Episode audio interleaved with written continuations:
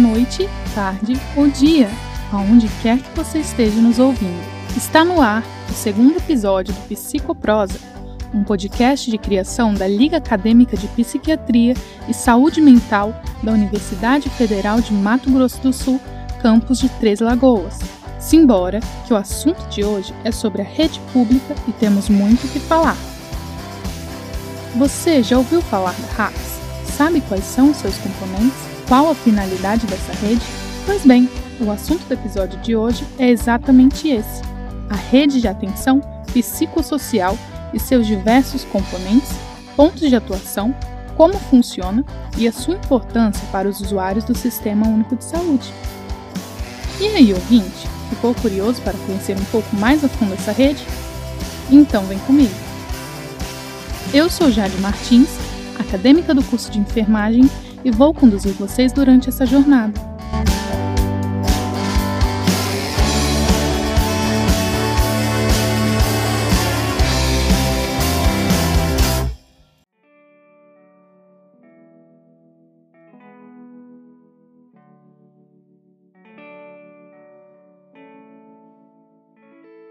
Começando pelo começo, o que é a Rede de Atenção Psicossocial? Criada em 2011, é ela que estabelece os pontos de atenção para o atendimento de pessoas com transtornos mentais, em sofrimento psíquico e com necessidades específicas decorrentes do uso de crack, álcool e outras drogas. A RAPS se ramifica em diferentes modalidades de atendimento, de acordo com a necessidade dos usuários Atualmente, há uma divisão da RAPS em sete componentes principais: atenção básica, atenção psicossocial especializada, atenção de urgência e emergência, atenção residual de caráter transitório, atenção hospitalar, estratégias de desinstitucionalização e reabilitação psicossocial. São diversas as modalidades de atendimento, mas como cada uma delas funciona?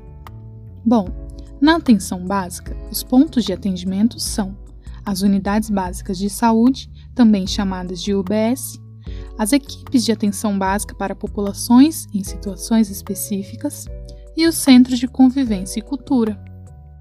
As UBS são a porta de entrada para o acolhimento em psiquiatria e saúde mental, além de realizarem ações de prevenção e promoção em saúde mental e, quando necessário, atuam conjuntamente com outros segmentos da RAPS.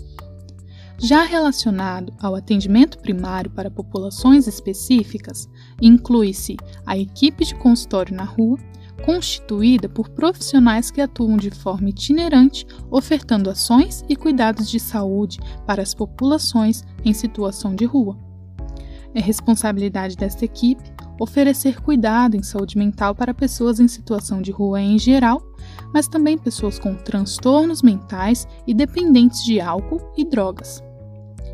Existe também a equipe de apoio aos serviços de atenção residencial de caráter transitório, que oferecem suporte clínico a esses pontos de atenção. Além deles, existem os espaços de inclusão social e cultural para pessoas com transtornos mentais, que são os Centros de Convivência e Cultura. Passando para a atenção especializada, começamos a tratar dos tão famosos Centros de Atenção Psicossocial. Talvez você não esteja reconhecendo por este nome, mas são eles que têm a sigla CAPS e são divididos em algumas modalidades. O CAPS é o serviço de referência para casos graves que necessitem de cuidado intensivo e de reinserção psicossocial. O CAPS 1 é o que atende as pessoas em sofrimento psíquico de todas as faixas etárias, incluindo os relacionados a abuso de substâncias psicoativas, sendo recomendado para a população acima de 15 mil habitantes. O CAPS 2 tem uma atuação bem parecida com a do 1, porém é indicado para municípios ou regiões com população acima de 70 mil habitantes. Já o CAPS 3 também tem esses campos de atuação, porém com um diferencial importante, que é a atenção contínua. Funcionando 24 horas por dia, até em feriados e finais de semana, com o objetivo de acolher de forma completa os pacientes. Pessoas com intenso abuso de álcool e outras drogas são encaminhadas ao CAPS-AD. Este pode ter funcionamento 24 horas para cidades com mais de 150 mil habitantes, sendo chamados CAPS AD3, e 500 mil habitantes ou mais, sendo chamados de CAPS AD4. Por último, mas não menos importante, existe também a modalidade CAPS-I, que atende prioritariamente a população infanto-juvenil com transtornos mentais. Já em situações de urgência e emergência de pessoas em sofrimento psíquico, temos os serviços do SAMU, da UPA, do Pronto Socorro e outros, sendo importante que ao final do atendimento de emergência ocorra uma comunicação com os outros serviços da RAPS, para que este paciente, ao sair, tenha um acompanhamento contínuo. Passando para a atenção residual de caráter transitório, essa se divide em dois tipos de atuação. A primeira é a unidade de acolhimento, que oferece cuidados contínuos a pessoas dependentes de álcool e de outras drogas, que estão em situação de vulnerabilidade e precisam de acompanhamento terapêutico, porém é temporário, com um tempo máximo de seis meses de permanência. A segunda são os serviços de atuação em regime residencial, o qual oferece cuidados contínuos a adultos com necessidades clínicas estáveis, advindas do uso de crack, álcool e outras drogas, durando no máximo nove meses. Se tratando de atenção hospitalar, podemos destacar os casos de abstinências e intoxicações severas e internações de curta duração, sendo muito importante a articulação entre as outras instituições da RAPS, a fim de estabelecer um projeto terapêutico singular para cada paciente. Em casos de internações prolongadas, são necessárias as chamadas estratégias de desinstitucionalização que visam a promoção progressiva de autonomia e inclusão social. Os serviços residenciais terapêuticos e o programa de volta para casa são pontos de atenção desse componente. O serviço residencial terapêutico ou residência terapêutica são casas inseridas na comunidade, destinadas a acolher pessoas egressas de internação de longa permanência, hospitais psiquiátricos, hospitais de custódia e entre outros. Já o programa de volta para casa é uma política pública de inclusão social e provém auxílio reabilitação para pessoas com transtorno mental egressas de internação de longa permanência. Há também as estratégias de reabilitação psicossocial, que são iniciativas de trabalho e geração de renda, como empreendimentos solidários e cooperativas sociais com o objetivo de reabilitar o paciente para a participação plena na sociedade.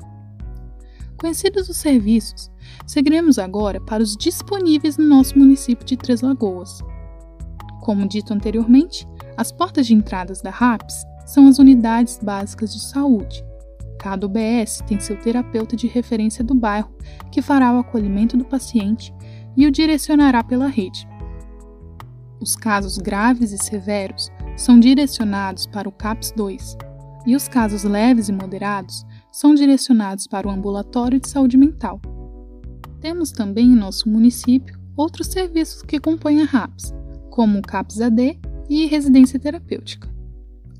Agora que você já conhece os componentes da RAPS, torna-se necessário conhecer quais os objetivos dessa rede.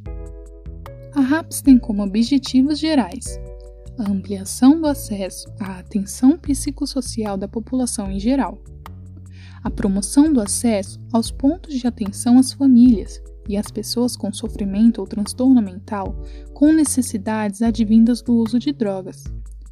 Essa rede visa garantir a articulação e a integração dos pontos de atenção e, assim, qualificar o cuidado por meio do acolhimento, do acompanhamento contínuo e da atenção às urgências. Como objetivos específicos, a RAPS busca promover cuidados em saúde, especialmente para grupos mais vulneráveis, e a prevenção do consumo e da dependência do crack, de álcool e a outras drogas. Visa a reabilitação e a reinserção das pessoas com transtorno mental e com necessidades decorrentes do uso de drogas na sociedade, por meio do acesso ao trabalho, da renda e de moradia solidária objetiva promover mecanismo de formação permanente aos profissionais de saúde e desenvolver ações intersetoriais de prevenção e de redução de danos. A RAPS visa também produzir e oferecer informações sobre os direitos das pessoas, medidas de prevenção e cuidado. Por fim, dispõe-se a regular e organizar as demandas e os fluxos assistenciais, monitorar e avaliar a qualidade dos serviços. E aí, ouvinte? Conhecia os objetivos da RAPS? Mas não paremos por aí. Vamos um pouquinho mais fundo na história dessa rede. Você já ouviu falar da reforma psiquiátrica? Você sabe o que ela tem a ver com a RAPS? Bom, a reforma psiquiátrica no Brasil teve início lá na década de 80, com críticas ao modelo hospitalocêntrico e institucionalizador de assistência à saúde mental. Ao longo do tempo, essas críticas geraram mudanças quanto ao olhar e ao cuidado dos entre aspas loucos e seu lugar na sociedade. Isso demandava ressignificar socialmente o estigma da loucura, possibilitando a pessoa em sofrimento psíquico convivência livre na sociedade. A reforma propôs renovar as diretrizes de tratamento utilizadas, retirar o paciente da exclusiva internação e recolocá-lo no ambiente social, mas sem negar a existência da doença. Assim, entender que a doença faz parte do sujeito e não do sujeito como um todo é o pontapé inicial para compreender o cuidado em saúde mental idealizado pela reforma psiquiátrica. Porém, mesmo após tantos anos da reforma psiquiátrica, ainda presenciamos as tensões e conflitos quando se trata do cuidado em saúde mental. Alguns atores apontam que o que ocorre muitas vezes na prática é que esse cuidado tem negligenciado a existência da doença mental, tornando o foco do trabalho o indivíduo afetado pelo sofrimento psíquico. Outros relatam que esse processo foi a forma de manutenção de um discurso ideológico que resultava na minimização do sofrimento e na idealização da loucura.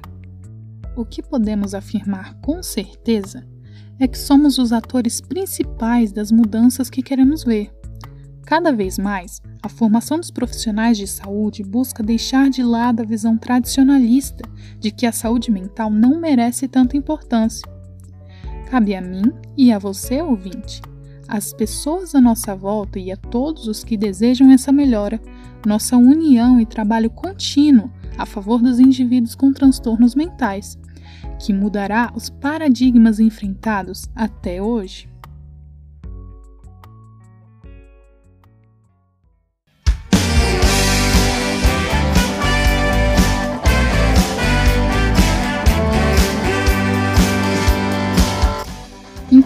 Pessoal. Espero que tenham gostado do terceiro episódio do Psicoprosa e que possam ter aprendido sobre as diversas modalidades de atenção à saúde mental.